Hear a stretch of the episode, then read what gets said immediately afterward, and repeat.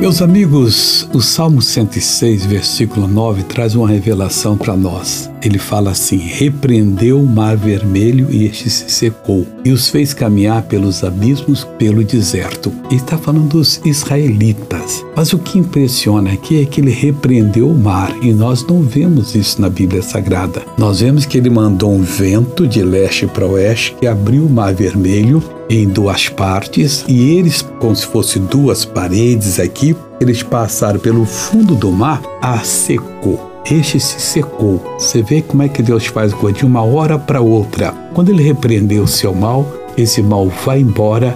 Creia que a vitória será sua. Vamos fazer uma oração agora. Pai, estamos diante de Ti para pedir repreenda o espírito de doença que tem entrado nos corpos de todas as pessoas que estão orando agora.